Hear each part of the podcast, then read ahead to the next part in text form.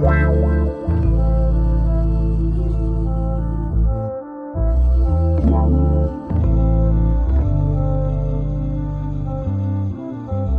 Bonjour, bonsoir, tout dépend à quelle heure tu écoutes ce podcast sur ta propre vérité. Ici tout simplement Alicia, ton mentor qui t'aide à te reconnecter avec ton corps par du développement personnel. J'aide les femmes hypersensibles à être réconcilier avec leur corps pour atteindre leur meilleur potentiel, c'est-à-dire ne plus détester leur corps et enfin vivre en harmonie avec leur corps sans manger leurs émotions. Ce sont des femmes hypersensibles qui s'oublient, ont peur de leurs émotions et préfèrent aider les autres. Leur seul moment de plaisir est de manger pour oublier ce mal-être et leur sentiment de honte de soi. Mais aujourd'hui, elles ont compris que leur kilo qui les protégeait autrefois devient un poids. Elles veulent vivre en harmonie avec la vision qu'elles ont d'elles-mêmes et leur corps. Ce podcast sur ta propre vérité te donne les points de réflexion pour commencer ce processus, être la meilleure version de toi-même, c'est-à-dire être ta propre vérité.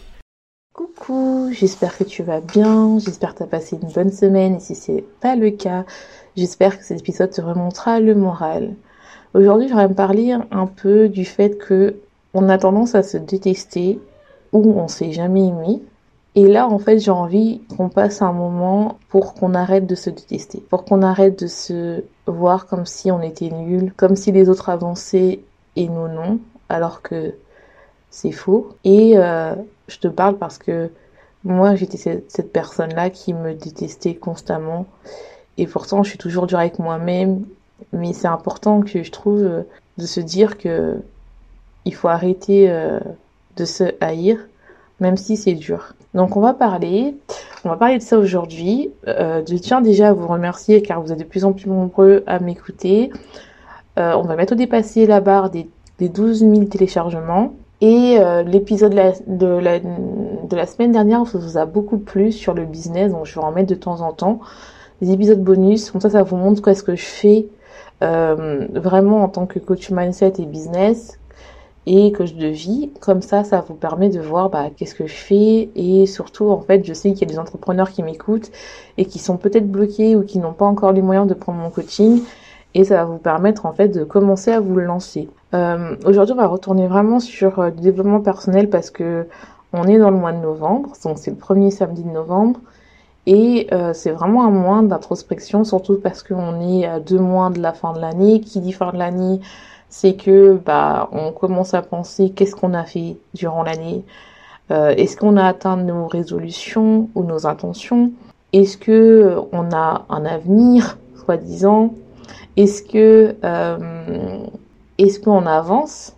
Quel est l'état des lieux en fait par rapport à notre vie? Je n'ai pas encore envie qu'une année euh, tu la passes en te disant ouais j'ai pas avancé, euh, je me déteste, je, suis bloquée, je me sens pas bien.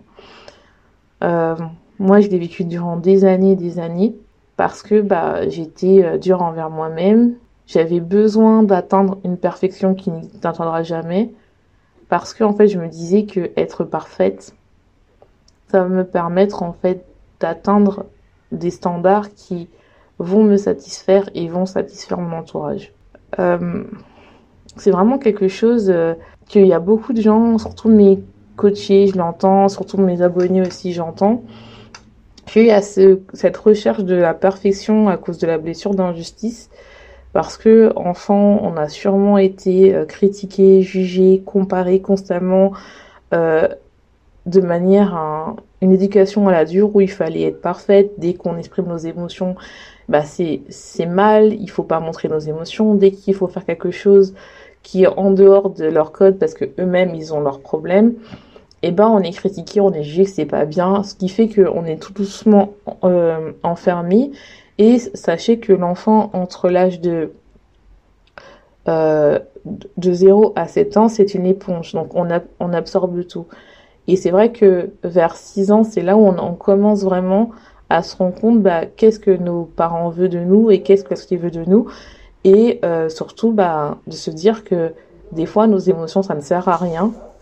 Et euh, enfin, on nous fait comprendre, surtout c'est des parents qui ne sont pas émotionnellement disponibles, qui ont tendance à cacher leurs émotions, que quand tu, toi, tu es en train de pleurer ou que tu vas pas bien, c'est soit on va te dire sois forte, n'exprime pas tes émotions, ou soit on va te donner des bonbons et ça peut amener à ce que tu, ou des bonbons, du sucre, du fromage, ça peut t'amener à ce que tu manges tes émotions ou que tu fasses des crises d'hyperphagie pour que dès que tu as une émotion, euh, dès que tu as une sensibilité qui est beaucoup plus forte que les autres, que tu sois peut-être hypersensible, eh ben on va te couper dans ton élan et on va te, tu vas intégrer dans ton cerveau que euh, montrer ses, émotions c'est faible, montrer ses émotions c'est de la vulnérabilité, la vulnérabilité il y a de la faiblesse. Donc en fait ça rentre pas dans les standards que mes parents m'ont appris, ce qui fait que ben tu vas automatiquement dès que tu vas être dans cet état-là de faiblesse, ou du fait d'être perdu, ou le fait de ne pas atteindre un objectif, ça peut être par exemple avoir des bonnes notes, euh, être bien à l'école, ne pas être turbulent, euh, bien écouter, euh, des fois être comparé soit beaucoup plus comme ta sœur, fait beaucoup plus ça, fait beaucoup plus si. ce qui fait que tu vas commencer à intégrer des, des choses qui va dire que moi, je ne suis pas assez. Donc si je suis pas assez, il faut que je ressemble à quelqu'un d'autre pour que je sois validée par mes parents ou par mon entourage si je suis parfaite, c'est-à-dire si j'arrive à avoir, je sais pas, quand tu es à l'école, un 15, un 20, c'est mieux qu'un 12 ou un 8. Donc si, et même des fois ça peut aller même au-delà, c'est si j'ai un 15 c'est nul, il faut absolument que j'ai 20. Donc tu atteins une barrière où en fait tu seras jamais satisfaite. Et cela, ça peut se ça peut se répercuter, pardon, à l'âge adulte où euh, tu fais des choix non pas parce que tu as envie, mais parce que tu n'as pas envie de décevoir l'autre, tes parents. Et il y a beaucoup de mes coachés qui sont dans ce cas-là où, euh, et moi-même j'étais dans ce cas-là avant, c'est-à-dire c'était que j'étais dans une voie euh, qui était beaucoup plus euh, pour faire plaisir à l'autre, même si moi j'aimais bien cette voie-là, c'est-à-dire la recherche, j'adorais ça, mais j'étais pas heureuse dedans. C'est-à-dire que je m'étais pas épanouie comme là je suis en, ce moment. Et euh, c'était beaucoup plus euh, c'est beaucoup entre guillemets facile de dire que ouais ma fille elle est chercheuse, ma fille elle est ça, que plutôt que ma fille elle est entrepreneuse. Même si c'est bien, c'est c'est il y avait un standard quoi. Et il y a beaucoup de mes clientes c'est pareil. Par exemple j'ai une de mes clientes qui m'a dit que voilà, je, j'ai envie de me lancer dans l'entrepreneuriat, j'ai envie euh, de euh, changer parce que j'en ai marre euh, d'être une femme à la maison, d'être la, bah, la femme entre guillemets idéale qui fait le manger, le ménage, qui m'occupe, me sacrifie pour mes enfants, mais en fait je suis pas heureuse. Mon compagnon est content parce qu'il il sait que je suis là pour lui. Mais moi, en fait, personne n'est là pour moi et j'ai l'impression d'être par partir des meubles. Mais j'ai peur d'y aller parce qu'en fait, si je rate, il se passe quoi? Je suis une ratée parce que personne ne se lance en entrepreneuriat dans ma famille. Toute ma famille, euh, ma mère était mère au foyer, ma grand-mère était mère au foyer et moi alors, j'ai envie de changer, c'est pas normal, je suis vraiment nulle. Alors que la normalité, c'est le fait d'être mère au foyer. Donc c'est vraiment le côté où en fait, ce qui crée une sorte de distance entre le fait que on a tendance à se haïr par rapport à des injonctions euh, sociaux, parce qu'en fait finalement, on n'a pas, on n'est pas ce que la société attend de nous ou que notre famille attend de nous, voire les deux. Donc ça peut être lié par rapport à ton travail, par rapport à ton physique. Ça peut être le fait que tu te détestes parce que tes parents, euh, toi, tu as du poids et que tu aimes bien, mais finalement, tes parents te font que te critiquer, te dis que tu es grosse, que tu sers à rien, te critiquent et donc en fait tu vas commencer à te haïr parce que tu ne ressembles pas au fil des magazines et donc en fait ce qui va créer une dualité entre le fait de te haïr parce que tu supportes pas le reflet de son miroir, tu te regardes et tu te dis mais comment quelqu'un peut m'aimer? Comment quelqu'un peut euh, vraiment euh, aimer cette personne alors que j'ai un gros ventre, des gros bras, je suis moche? Et euh, ma famille, elle me dit aussi que je suis moche, que je suis une grosse vache, que je suis pas bien en fait. Que je suis là, je suis là que pour grossir, que je ne sers à rien. Et ça, ça va créer une sorte de discussion intérieure que tu as appris dû non pas à ton à ton subconscient à toi, mais par rapport, tu as intégré les discours intérieurs de, de ton entourage.